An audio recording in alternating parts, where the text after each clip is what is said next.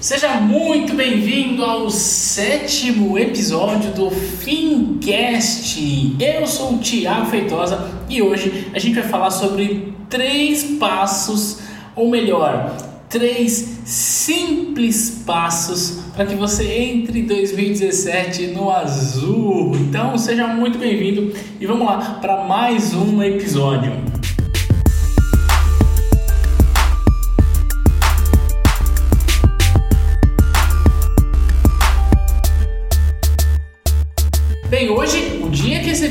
Está ao ar é dia 16 de novembro de 2016.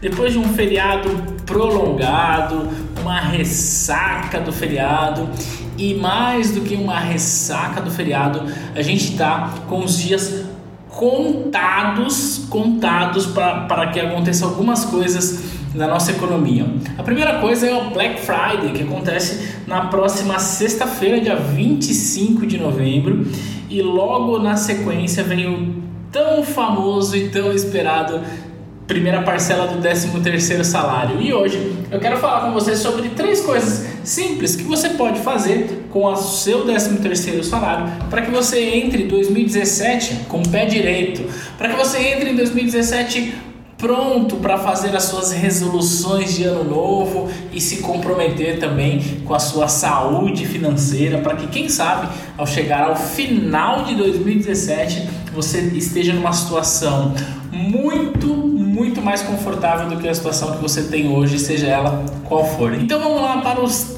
três simples passos para que você entre em 2017 no azul.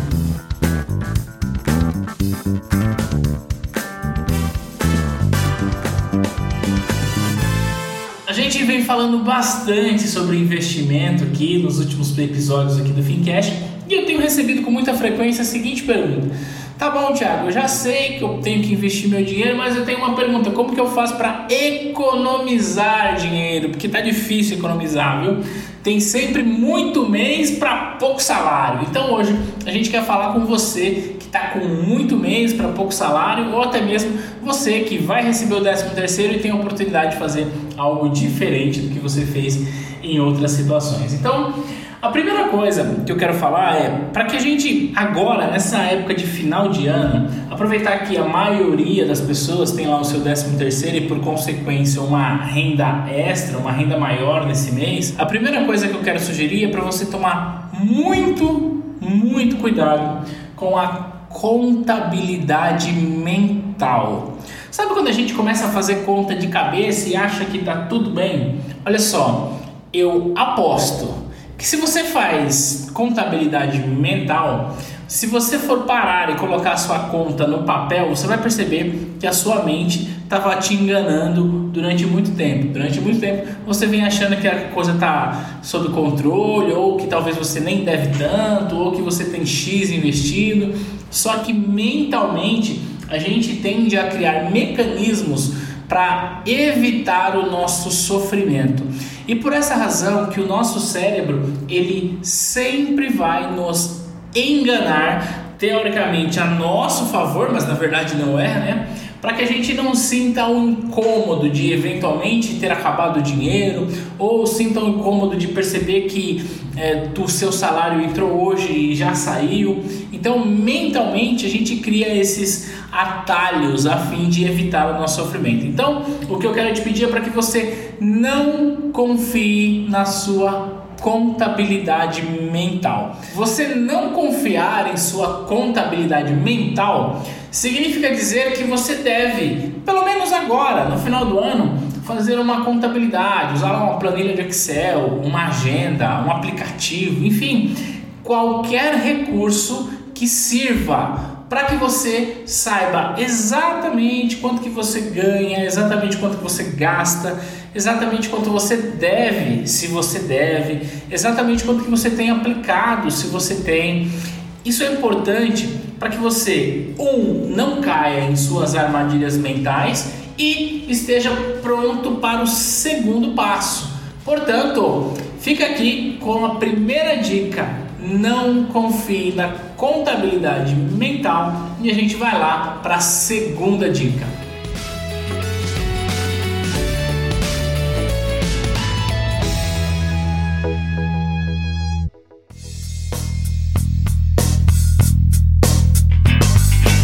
A segunda dica é planejamento. E quando a gente fala de planejamento, é o seguinte: eu só consigo planejar algo se eu sei exatamente onde eu estou.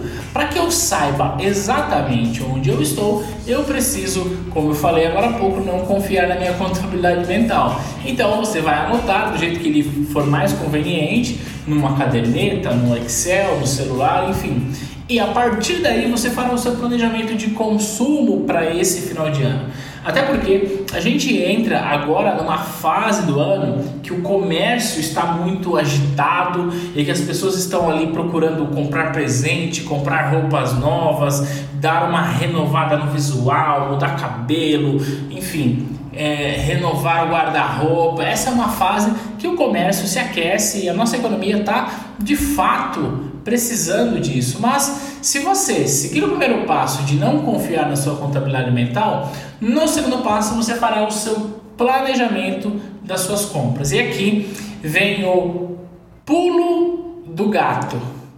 Se você está precisando economizar dinheiro ou está endividado, está ali apertando, vem vem, como eu disse agora, falando agora há pouco, tem sempre muito mês para pouco salário. O pulo do gato é o seguinte: quando você for sair para ir às compras, não leve cartão.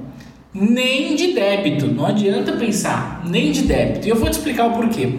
Quando você faz uma compra com dinheiro, você ao pagar, você tem uma sensação de perda que isso reflete no seu emocional e na sua capacidade de controle financeiro. Porque olha só a dinâmica de quando eu pago algo com cartão, quer seja débito, quer seja crédito. Eu abro a minha carteira, pego lá os meus cartões, entrego para o caixa, digito a minha senha, ele me devolve o cartão mais a minha compra. Isto é, eu psicologicamente não perdi nada nesse momento. Porque eu entreguei o meu cartão, meu cartão foi devolvido, eu coloquei no bolso com total segurança e ainda estou saindo com a minha sacola, com a minha compra. Então, isso traz para o consumidor, traz para você, traz para mim, o que a gente chama de prazer imediato, porque você não sente dor nenhuma, não, você não se sente tendo que abrir mão de algo para conquistar outro algo. E se você está precisando economizar, você acaba gastando um pouco mais para você não sentir essa dor. Tá? Isso é comprovado e a ciência explica esse fenômeno. No entanto, se você vai fazer a sua compra com grana em espécie, perceba que a dinâmica é completamente diferente. Você abre a sua carteira, tira lá a nota de 100, de 50, entrega, aquele dinheiro vai embora, a sua carteira ficou vazia e aí você sai com a sua sacola, com a sua compra. Então o que, que acontece nessa dinâmica? Você precisou abrir mão de algo tangível para receber algo tangível ok? Na compra com cartão, quer seja crédito ou quer seja débito, você não abre mão de nada tangível para fazer a compra. É claro que lá na frente você vai ter a dor de ter que pagar a fatura, mas muitas das vezes você também nem sente isso porque o pagamento também é eletrônico, né? O dinheiro entra na sua conta, do jeito que está ali, você dá um comando no seu internet bank e paga a sua fatura. Então, apesar de visualmente você ver que a sua conta está sendo reduzida e que a sua fatura está aumentando, você ao comprar não sente a perda ao comprar com cartão. Por isso que a minha dica é faça compras esse final de ano com dinheiro, apenas com dinheiro. Ah, Thiago, mas eu vou comprar pela internet e não dá para comprar. Aí vem uma dica. Você vai simplesmente sacar esse dinheiro, andar com você na sua carteira, no seu bolso, porque você vai colocar lá um, um limite. Ah, eu quero gastar 300, 500 reais, quero gastar mil reais, eu quero gastar esse dinheiro com presentes, com roupa nova, enfim, quero renovar meu guarda-roupa. Você vai sacar esse dinheiro e você vai fazer as suas compras eletrônicas com um boleto. Ah, mas aí eu vou ter que ir na fila do banco pagar? Não, não é isso. Só que a cada nova compra, a cada nova emissão de boleto, você tira esse dinheiro do seu controle. Obviamente, você acabar tendo que depositar mais. Esse processo de você sentir o dinheiro saindo da sua carteira, do seu bolso, faz com que você se contenha um pouco mais na hora de consumir. Quem nunca, quem nunca foi ao shopping center com cartão de débito ou de crédito e foi comprando, comprando, comprando, comprando e quando chegou no final do dia quando chegou em casa fala: "Eu não acredito que eu gastei tudo isso". Porque, como eu disse, a nossa contabilidade mental vai sabotando a gente o tempo inteiro. Agora, se você vai com dinheiro, o efeito é totalmente o contrário. Você está no controle da situação. Portanto, a segunda dica é planejamento e se você precisa economizar, se você está endividado, a dica é deixe em casa os seus cartões e vá ao shopping center, vá ao, lugar, ao local de consumo com money, grana viva. Aproveita enquanto ainda existe, né? enquanto os bitcoins não assumem de vez a moeda da nossa economia. Agora a gente vai para o terceiro e último passo. Esse é tão importante quanto os demais. Perceba que nesses três simples passos, os três são extremamente importantes, os três têm igual importância. Esse último passo é provisão de recursos. Você sabe, assim como eu sei, que quando começa janeiro a coisa começa a apertar um pouco, né? É IPVA, é IPTU, é escola das crianças, ou enfim, a fatura do cartão que a gente usou agora no final do ano. Isso é, se você usou. Então, você precisa, ao receber o seu 13 terceiro, fazer uma provisão disso que será utilizado para pagar essas despesas de começo de ano, porque no começo do ano vem despesa de tudo quanto é lado. Então a ideia é que você pegue parte desse 13 terceiro e faça uma provisão. E aí você vai dizer, Tiago, mas isso não é nenhuma novidade, eu sei que eu tenho que fazer isso. Só tem uma coisa, entre você saber que tem que fazer e entre você fazer, existe na maioria das vezes uma distância enorme. Então, quero reforçar isso para você, para que você provisione o seu começo de ano com tranquilidade.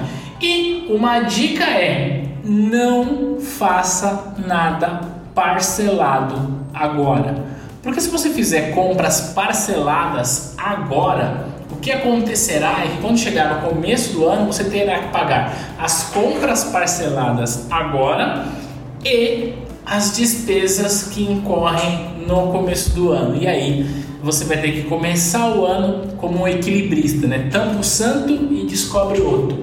Descobre o santo para cobrir o outro. E aí, é, como, como a gente costuma dizer, nesse caso o cobertor é muito pequeno, né? Porque se você vai tampar a cabeça, os pés ficarão de fora.